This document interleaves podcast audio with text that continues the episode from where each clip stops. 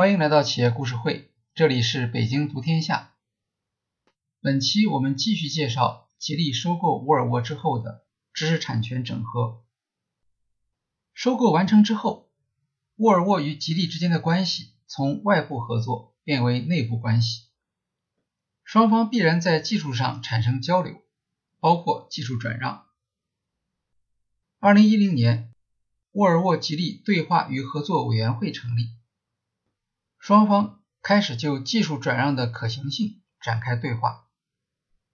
二零一二年，沃尔沃向吉利授权三项技术，这些都是沃尔沃即将淘汰的技术，比如中型汽车平台、空气质量技术和汽车安全技术。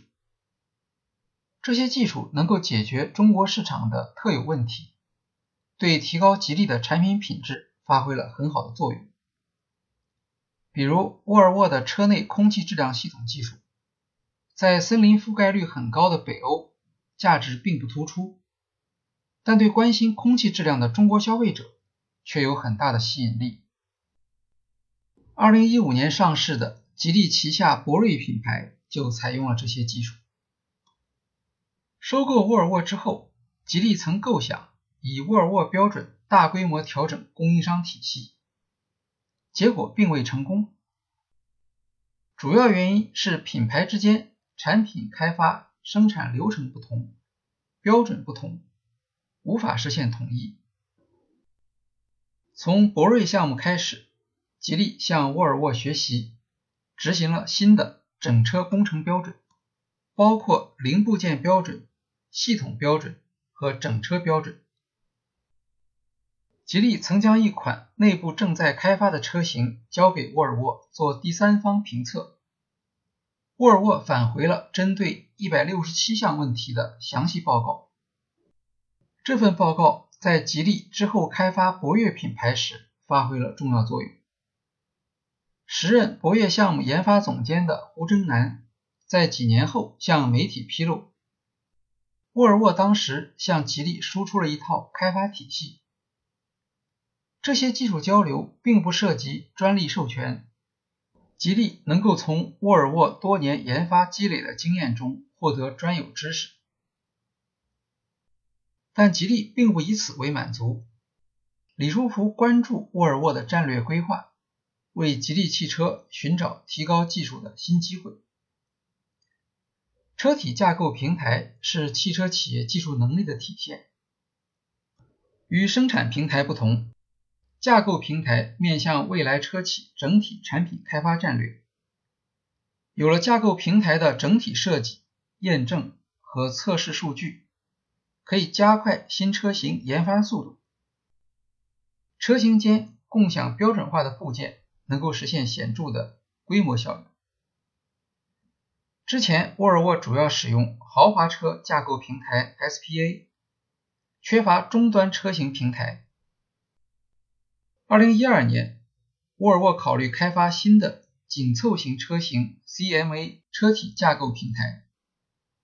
由于沃尔沃产量有限，平台的经济规模不足，CEO 雅各布和研发副总裁彼得莫滕斯找了一些企业讨论合作开发，但没有获得满意的结果。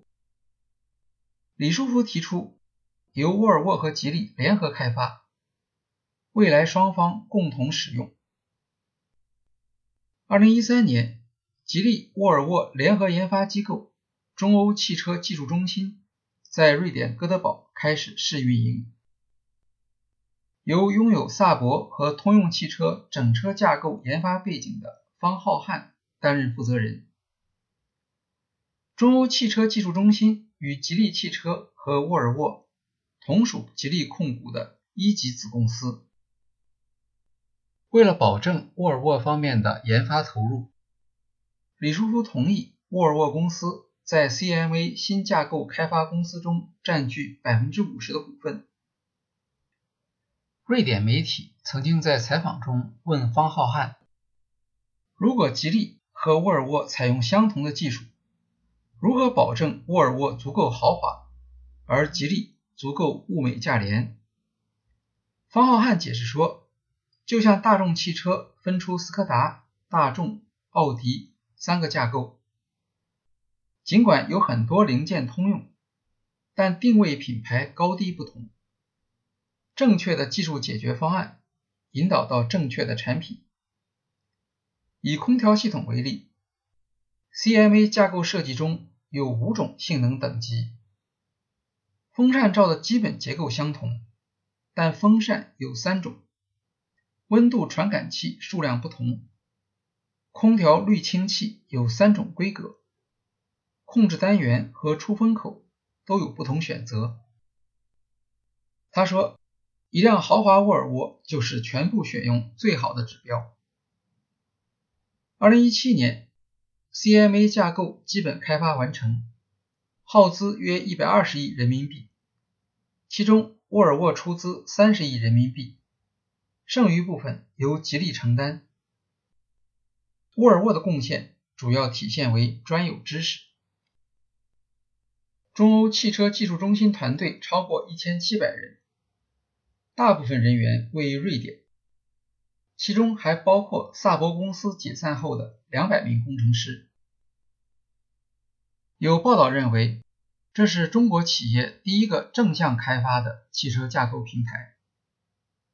CMA 架构的知识产权归吉利控股所有，沃尔沃和吉利可以分别使用，各自开发新车型。沃尔沃主要利用这个架构开发紧凑型车型。二零一六年，吉利推出基于 CMA 架构的领克 SUV，它定位于吉利和沃尔沃之间。领克品牌由吉利和沃尔沃共同创立，沃尔沃占有百分之三十股份。李书福强调，领克与沃尔沃产品定位不同，技术标准不同，采用新品牌可以避免沃尔沃品牌的弱化，打消沃尔沃方面的顾虑。由于沃尔沃持有百分之三十股份。领克可以名正言顺地使用沃尔沃的底盘、发动机、变速箱技术，在欧洲市场销售时，还有助于获得沃尔沃在市场和服务方面的支持。在国际市场上，领克强调自己是欧洲设计研发、全球制造销售。领克在国内市场的目标是拿到二十万元以上的市场入场券。在国内市场向合资品牌直接发起挑战，市场对吉利采用推出新品牌领克的方式带动知识产权整合给予比较高的评价。在这个过程中，吉利获得了沃尔沃技术上的支持，但这些支持主要体现在幕后，不影响消费者的品牌认知。在品牌和营销层面，吉利和沃尔沃保持了独立性，避免造成混乱的印象。评论认为，这种做法是对沃尔沃品牌的小心保护。在双方的知识产权整合中，不伤害沃尔沃品牌是李书福所承诺，并且清晰传达出来的一项基本原则。二零一七年。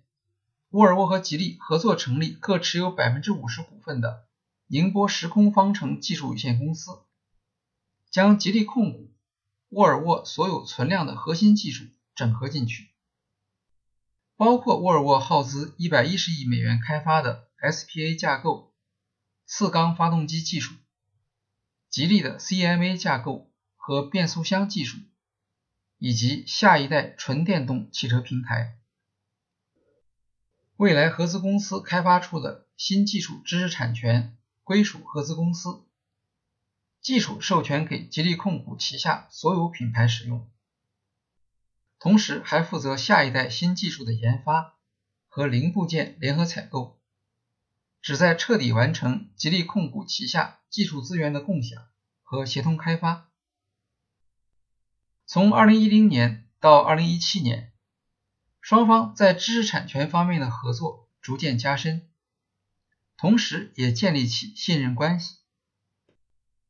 吉利曾经将沃尔沃的一些即将退休的工程师请到中国，一方面带动了吉利技术的提升，一方面解决了沃尔沃内部的流动性，为年轻人创造晋升空间。二零一八年，在《十年二十人》的节目中，主持人吴晓波问李书福：“沃尔沃对吉利的帮助有多大？”李书福回答说。沃尔沃对吉利的帮助太大了。如果没有沃尔沃，吉利恐怕到现在仍然还是个门外汉。吉利汽车 CEO 安聪慧表示，通过共同开发、共享前沿技术和联合采购，公司旗下各品牌将在保持独特定位和差异化配置的前提下，更好地实现规模效应，并按照各自的标准和特色。满足不同细分市场用户的需求。近几年来，中国市场电动汽车企业的快速崛起，对吉利构成较大的压力。吉利产品面临落后于竞争对手的威胁。在这种情况下，沃尔沃原有知识产权的市场价值出现了重估的需求。吉利和沃尔沃开始权衡两家企业分开运营的利弊。二零二零年，吉利和沃尔沃宣布了合并计划。这一计划受到吉利股东的欢迎，但瑞典方面利益相关人的反应并不算好。经过一年酝酿，最终双方放弃了合并的设想，而采用新建合资项目方式来实现知识产权整合。在新的方案下，沃尔沃与吉利共享部分核心技术。和电动汽车平台架构，包括下一代自动驾驶技术。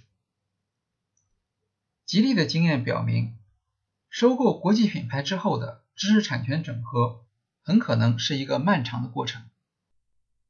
尊重知识产权也是保护收购来的品牌价值。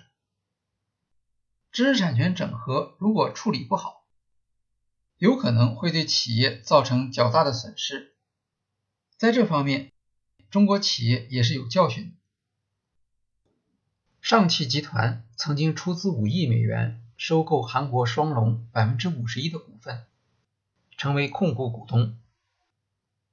当上汽方面与双龙管理层和工会发生冲突后，韩国工人发起围堵中国大使馆的抗议。工人提出的抗议口号中，第一项就是指责上汽偷窃韩国汽车技术。尽管上汽否认了这一指责，但不利的社会影响已经形成。最后，上汽只好接受巨额亏损，退出双龙集团。二零零九年，北汽出资两亿美元收购瑞典运动豪华轿车品牌萨博的核心知识产权。与沃尔沃收购不同，北汽收购的知识产权是可以用于国产车开发的。二零一二年，北汽在整合萨博技术后推出绅宝品牌，但销量并不理想。几年后，萨博技术和平台老化。二零一九年，北汽宣布申宝退出市场。成功的知识产权整合需要利益上的设计，需要拿出足够多的时间磨合和建立信任，在可见的未来。如何处理好国际收购中的知识产权整合，仍然会是中国企业所面临的挑战。好，今天的企业故事会就介绍到这里，谢谢大家。